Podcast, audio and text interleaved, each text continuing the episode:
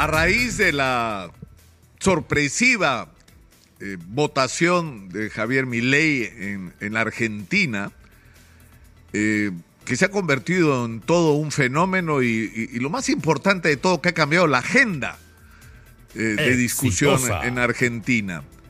Ha surgido, como ocurrió, ya ha estado ocurriendo en los últimos tiempos con Bukele en El Salvador. Es decir, eh, el sentimiento por un lado de la gente que necesitamos un Milei, una bestia así que ande carajeando a todo el mundo y hablando pestes de la clase política y diciendo que hay que transformar y poner de cabeza a la Argentina. O un Bukele al que no le tiembla la mano para irle a la delincuencia como él sabe hacer porque viene de una organización originada en la guerrilla salvadoreña. Porque en El Salvador durante décadas todo se resolvió a balazos, a la mala. Pero el problema es que no solamente hay ese sentimiento que expresa una desesperación de la gente y un hartazgo. Es decir, ya no podemos seguir en esta situación. El agobio de la inseguridad, la crisis económica y junto con eso la falta de calidad en los servicios públicos, la crisis de la infraestructura. Ahora resulta que nos vamos a quedar sin agua hasta en Lima. Resulta que no se han hecho las obras de prevención y nos hemos gastado 25 mil millones de soles con los ingleses de asesores, ¿no? Para la reconstrucción con cambios que no han reconstruido nada en términos reales. ¿no? No nos han preparado para eh, el fenómeno que estamos enfrentando el día de hoy. Es decir, hay un hartazgo y en medio de todo esto, el hartazgo por una clase política que cada día da espectáculos vergonzosos de improvisación, de insultos, de confrontación cuando les conviene, porque hoy día están peleados, mañana están abrazados. Eh, porque si se trata de quedarse hasta el 2026, ahí sí todos se juntan y se abrazan. Entonces la gente está harta y está harta de la ineficiencia y de la corrupción. Y por eso es absolutamente explicable el fenómeno de que la gente quiera buscar una salida eh, milagrosa, Exitosa. paternalista, ¿no es cierto? Un gran caudillo, un outsider que venga a poner orden y arreglar las cosas. Eh, lo, lo gracioso es que ocurre en el otro lado, es que tenemos como 40 candidatos que quieren ser buqueles, que quieren ser mileis, ¿no? Eh, ahora se ha puesto de moda, todos son superliberales, ¿no? O todos son así, ¿no? Unos rambos para enfrentar el tema de la, de crisis de inseguridad. El problema es que eso ya lo vivimos.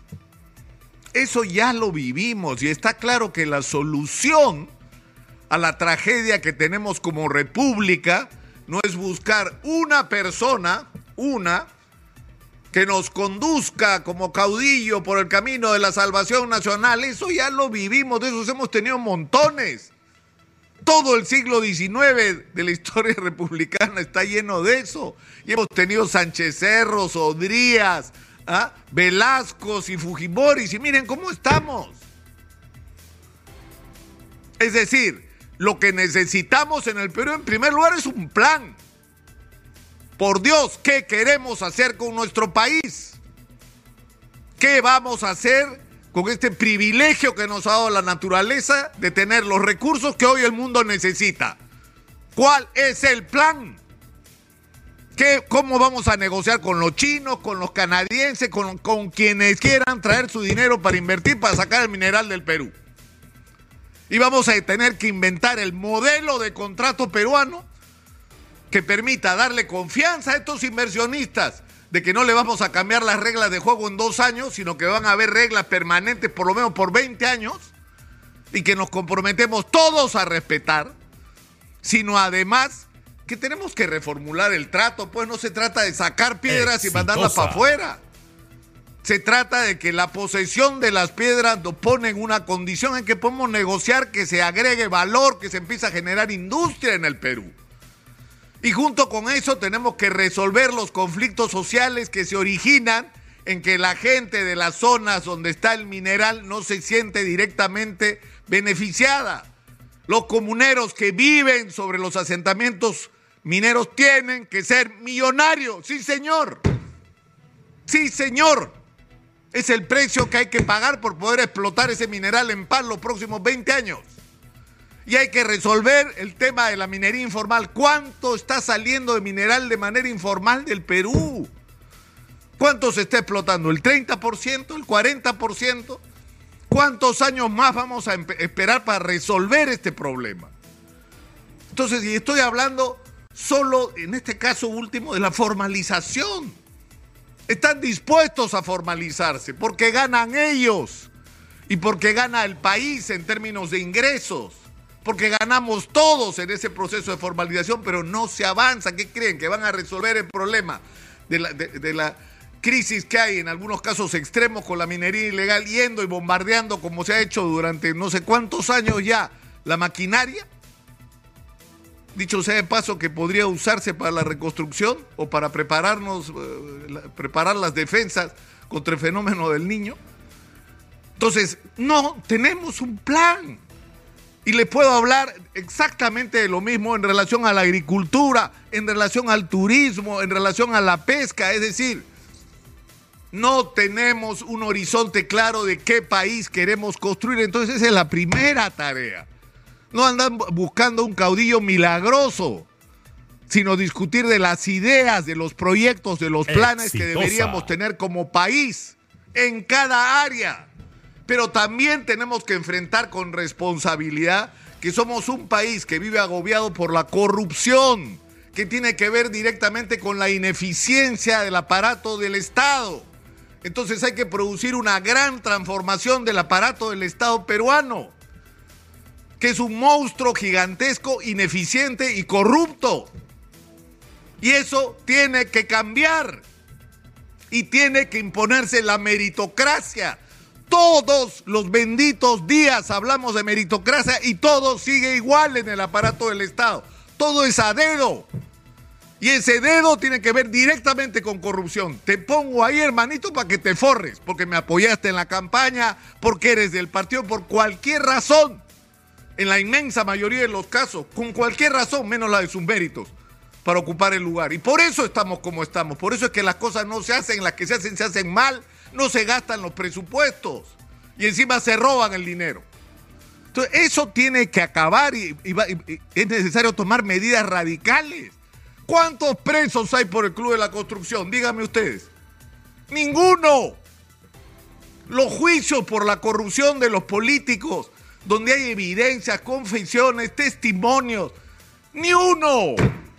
O por ahí, bueno, Toledo esperando a ser sentenciado, Castillo, ¿no? Y Ollantumala que se liberó gracias a sus influencias en el sistema de justicia. Y los empresarios metidos en corrupción donde están haciendo negocio con el Estado, algunos de ellos. No puede ser, tenemos que ser implacables con esto.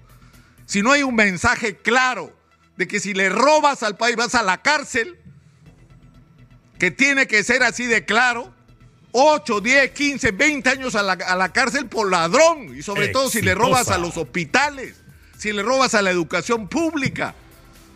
Los castigos deberían, o a la seguridad, los castigos deberían ser aún más severos.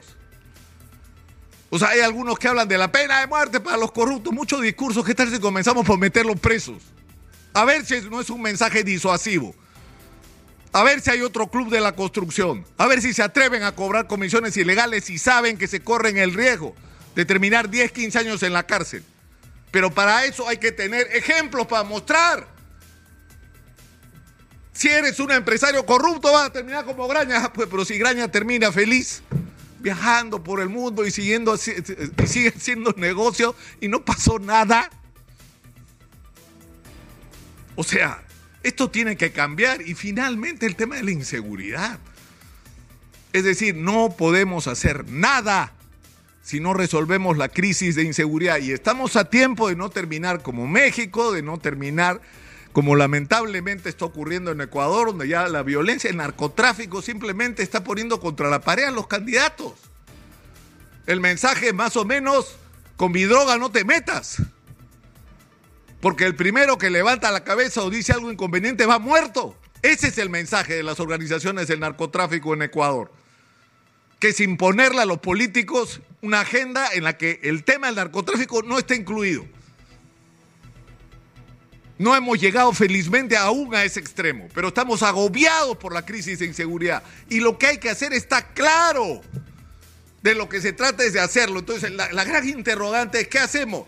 Necesitamos que toda la gente que sabe qué es lo que hay que hacer en el Perú, que tiene respuestas para cada una de las interrogantes y problemas que he planteado en estos minutos, se junte nos olvidemos de los partidos políticos que ya fracasaron. Exitosa. Que ya tuvieron su oportunidad y que lo único que han hecho es decepcionar al país. Y dicho sea de paso, muchos de ellos enriquecerse a costa de la administración y la gestión del Estado.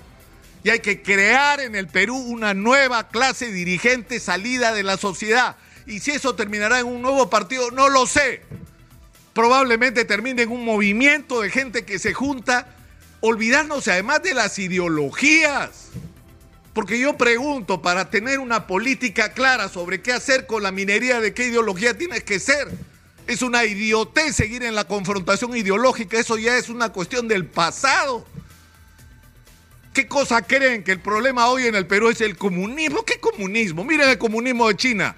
Si hay algo más capitalista que, que la China en este momento. Por Dios, eso ya es el pasado. Estamos en otro tiempo, la discusión es otra.